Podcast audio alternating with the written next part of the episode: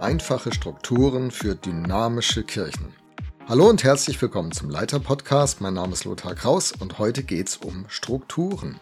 Welche Struktur fördert uns jetzt als Kirche? Diese Frage, die bekomme ich oft gestellt. Von jungen Leitern, von Leitern in der Mitte des Lebens, auch von Leuten, die schon viel Erfahrung haben. Die Leitungsfrage im Zusammenhang mit der Strukturfrage reizt. Viele Leiter lieben es, über Strukturen nachzudenken und fragen sich, welche Struktur passt denn jetzt zu uns? Wie müssen wir uns für die Zukunft anpassen?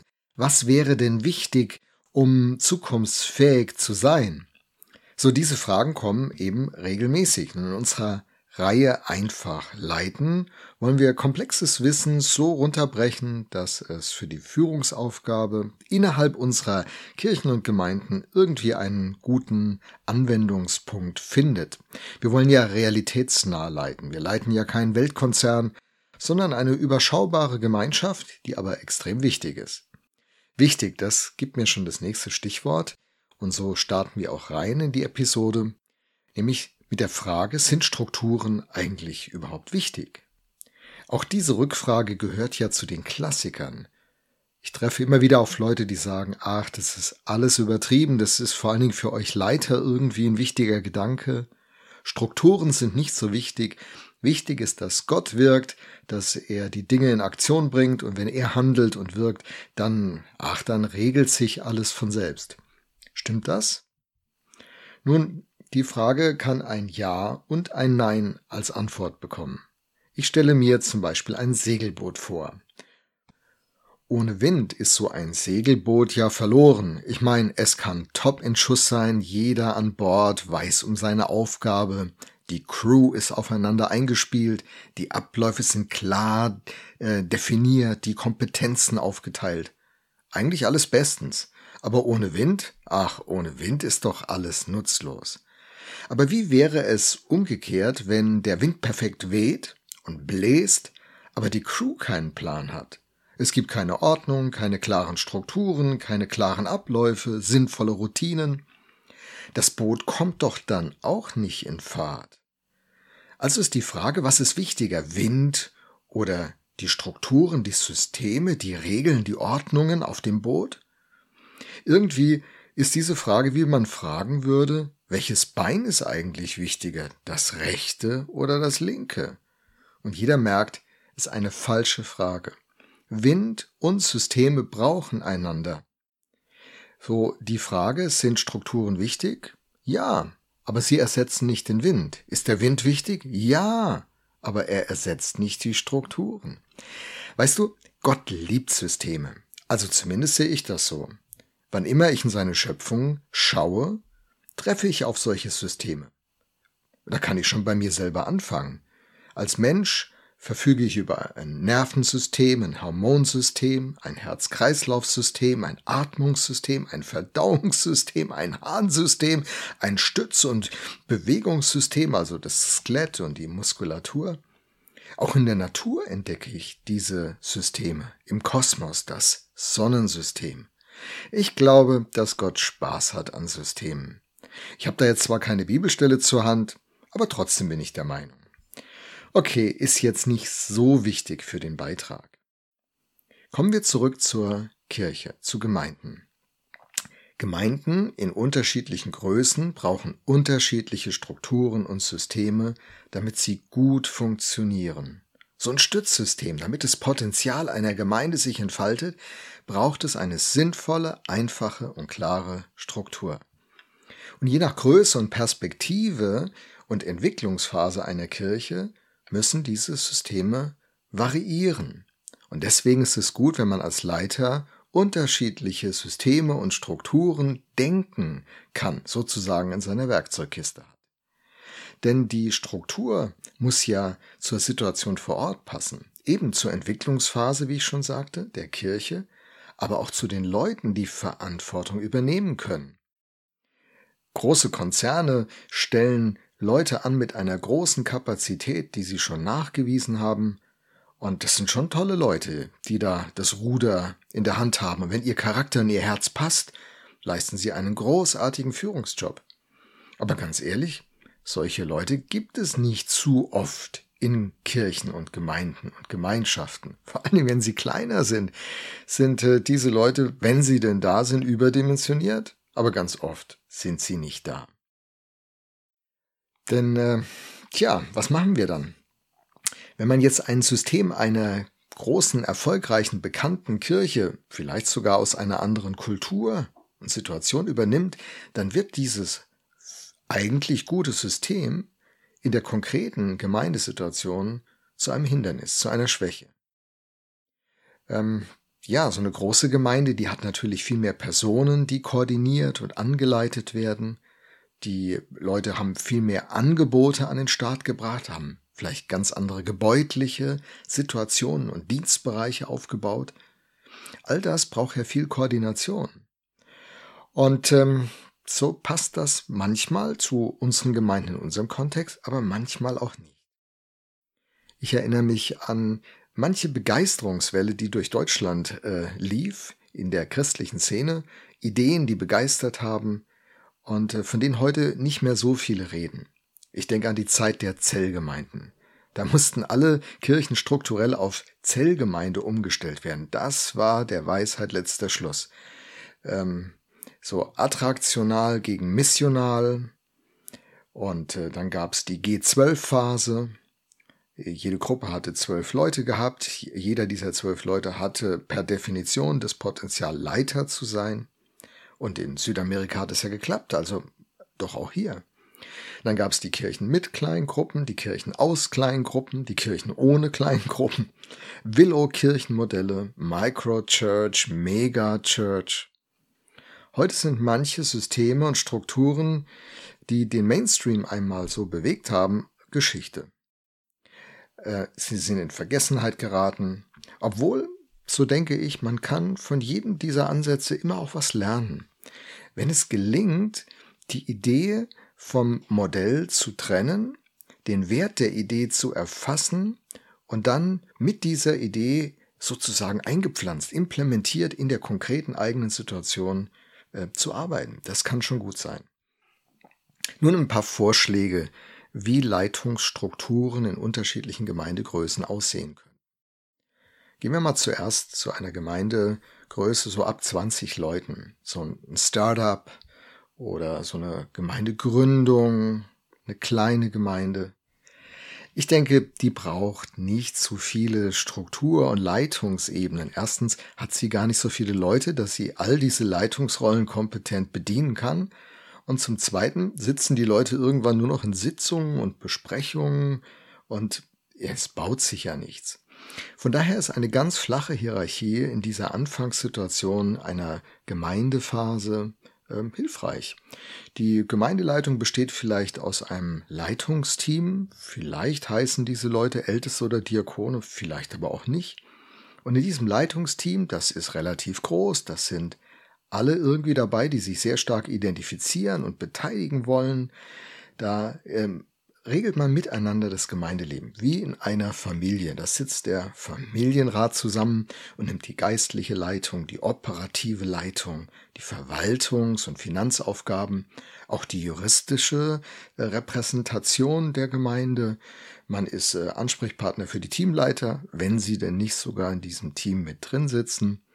Und dann gibt es noch zu dieser Steuerungsgruppe, zu diesem Leitungsteam, noch das Mitarbeiterteam. Dann hat man zwei Ebenen, die reichen völlig aus. Und in so einer überschaubaren Kirche können diese Strukturen ganz einfach sein. Weil ja nicht so viele Mitarbeitende da sind, die ja auch äh, diese Rollen besetzen können, wie ich schon sagte. Und das führt dazu, dass manchmal engagierte Mitarbeiter in drei, vier oder mehr Rollen sind. Und das ist äh, auf Dauer ja auch sehr aufreibend. In der Regel gibt es keinen vollzeitlichen Angestellten in diesem Team. Und die engagierten Ehrenamtlichen haben eine gute Zeit, während sie zusammen ihren Traum leben. Und das ist gut. Das ist gut. Da ist eine hohe Identifikation, hohe Teilhabe und Hingabe. In so einer Gemeinde ist eine hohe Dynamik in der Regel. Viele investieren viel und sind begeistert über das, was wird. Die Gemeinde wächst und das ist eine gute Sache. Wenn die Gemeinde dann an Zahl zunimmt, sagen wir mal sie hat eine Entwicklung über 100 Leute Richtung 250 Leute, dann braucht sie vielleicht schon komplexere Strukturen. Wobei man auch hier immer unterscheiden muss, ob viele miteinander verwandt sind. Das bedeutet, das sind ganz viele informelle Begegnungen, da braucht man keine Sitzungen, Großfamilien, die sprechen sich mal eben locker ab. Da gibt's vielleicht auch sehr einflussreiche Leute der Großfamilie, die sagen, so läuft's und das war immer schon so in der Family, dann, dann läuft das eben so. Da ist dann der Strukturbedarf nicht so groß. Manchmal hat man das in Spätaussiedlergemeinden, die recht groß sind von der Personenanzahl, aber wenig Leitungsebenen haben. Das so der Bruderrat, die Brüder miteinander und äh, ein paar Leute, die beeinflussen sehr viel und äh, alle machen so mit und das passt dann irgendwie auch. Aber gehen wir mal davon weg hin zu einer Kirche, die wir uns jetzt vorstellen, die aus vielen unterschiedlichen Leuten besteht, die nicht so sehr miteinander verwandt sind. Und ähm, ja, diese Gemeindesituation so ab 100, kann auch schon bei 90, mir geht's jetzt nicht um die Zahl, so bis Richtung 250, die tut gut dran, wenn sie drei Ebenen auf jeden Fall hat. Zunächst mal die Ebene der Gemeindeleitung, Jetzt ist da vielleicht sogar ein Pastor da und ein Leitungsteam. Das können Älteste oder Diakone sein. Aber wie gesagt, die Titel sind nicht so entscheidend. Viel entscheidender ist, dass die Funktion bereitgestellt wird. Die Funktion eines Ältesten, die Funktion eines Diakons. Und wenn der dann leitender Mitarbeiter heißt, ist doch egal. Gut. Dann, äh, was haben die für eine Rolle? Sie nehmen die geistliche Leitung der Gemeinde wahr. Sie haben die Verwaltungs- und Finanzseite und auch die juristische Seite der Leitung im Blick. Vielleicht haben Sie selber die Hände drauf und sind, sind die Verantwortlichen sogar dafür. Also der Kassierer, der tatsächlich auch bucht. Aber er könnte schon auch ein Team haben. Leute, die ihm zuarbeiten, die ihm buchen und seine Rolle ist dann mehr, die finanzielle Planung zu machen mit den anderen die Budgets zu steuern, miteinander die Gemeinde in einen Entwicklungsprozess auch wirtschaftlich zu bringen. Auf jeden Fall hat diese Leitung die geistliche Entwicklung im Auge. Wie geht's den Menschen? Wie ist das Klima in der Gemeinde? Welche Inhalte sind wichtig? Wie sieht es aus, dass Menschen zum Glauben finden in der Gemeinde? Wie wachsen Menschen geistlich? Äh, und werden reif? Wie finden sie in ihre Berufung und Bestimmung? Das sind Themen, die sie interessieren. Wo sind die von Gott berufenen Leitenden der nächsten Generation? Was können wir in Ausbildung investieren? Das sind so Fragen, die grundsätzlich so vom Fundament her in dieser Runde gedacht werden. Und dieses Team setzt die Rahmenbedingungen auf. Dann gibt es die operative Leitung. Die, die also im Alltag tatsächlich die Dinge umsetzen und ausgestalten. Während die Gemeindeleitung in dieser Gemeindegröße 100 bis 250 vor allen Dingen den Rahmen setzt und die Richtung vorgibt, wie so ein Kompass, sind wir noch in der richtigen Richtung unterwegs, ist in der operativen äh, Leitung die Umsetzung. Da ist dann in der Regel der Pastor sehr engagiert, Vielleicht hat er noch äh, ein paar Mitarbeiter, die auf Minijob-Basis oder unbezahlte Hauptamtliche oder ähm, engagierte Ehrenamtliche mit dabei hat. Vielleicht sind da die Bereichsleiter drin. Je nachdem, dann trifft sich das Team. Vielleicht morgens, vielleicht aber auch am Abend, je nachdem, wie die berufliche Situation ist. Man hat noch ein paar Azubis vielleicht dabei, die man trainiert und ein paar Teamleiter sind noch dabei, die vielleicht eine ganz wichtige Einflussrolle in der Gemeinde haben. Und sie gestalten das Gemeindeleben leitend aus. Und haben das im Blick, was die Gemeindeleitung so vorgibt und an gemeinsamer Vision da ist, wird hier richtig konkret in die Umsetzung gebracht. Das ist ein ganz wichtiges Team. Und äh, natürlich in enger Verknüpfung mit den Mitarbeitenden, den Leuten aus den Bereichen. Kommunikation ist ganz wichtig, dass man miteinander träumt. Der genaue Bedarf in dieser Struktur hängt immer von der Zusammensetzung der konkreten Kirche ab. Wenn da richtig gute ehrenamtliche Fachleute da sind, die auch die zeitlichen Kapazitäten mitbringen, kann man ganz vieles ehrenamtlich abdecken. Ansonsten muss man vielleicht Leute auf Mini-Basis dazu gewinnen, Minijob-Basis oder in Teilzeit. Aber das hängt natürlich auch von der wirtschaftlichen Situation ab. Ich habe Gemeinden kennengelernt, die waren wirtschaftlich sehr gut aufgestellt, aber diese Leute, die toll gespendet haben, hatten eben wenig Zeit. Da muss man eine Gemeinde anders strukturieren, wie eine Gemeinde, wo nicht so viel Geld da ist, aber viele Leute mit Fähigkeiten und Willigkeit. Ja, da baue ich es natürlich anders. Ihr merkt, ich folge nicht unbedingt irgendeiner Mainstream-Idee, sondern ich muss schauen, was ist konkret die Situation vor Ort und wie kann ich das umsetzen. Aber die Rolle der operativen Leitung gewinnt in, in einer wachsenden Gemeindegröße an Bedeutung. Die Tendenz ist eh so, je größer eine Gemeinde ist, je kleiner ist der Kreis, der sie leitet. Das ist ein interessanter Gedanke, oder? Tim Keller hat es dargelegt. Ich habe seinen Artikel auf Deutsch übersetzen lassen von Profis und ähm, ihn im, auf dem Leiterblog verlinkt. Wenn du zu dem Artikel dieses heutigen Podcasts gehst, wo dann auch noch über die Leitungsstruktur 250 bis 750 was steht, findest du diese Links. Hey, das war's schon. Einfach mal eine Idee, mal ein bisschen einfacher über Gemeinde zu denken. Lass dich nicht so sehr beeindrucken von erfolgreichen Gemeinden, denn sie haben ein System gefunden, das zu ihnen passt. Und dein Job ist, ein Katalysator zu sein, ein Transformator zu sein. So, das war richtig. Ein Transformator, dass du die fantastischen großen Ideen runtertransformierst und so in, in äh, gebrauchsfähige Größen umwandelst für die Kirche, in der du tätig bist, damit die Leute richtig Spaß haben, damit die Kommunikation gut klappt und ihr als Gemeinde euch gut entwickelt. Wenn dir der Podcast gefallen hat, würde ich mich freuen, wenn du ihn weiterempfiehlst und bekannt machst, mir ein Like gibst oder was auch immer. Auf jeden Fall, wenn du mithilfst, dass die Kirche insgesamt besser wird. Denn einfach leiten hat das Ziel, dynamische Gemeinden voranzubringen. Das ist mein Herz und meine Leidenschaft. Hey, toll, dass du bei, dem, bei der Episode dabei warst. Ich wünsche dir noch einen guten Tag.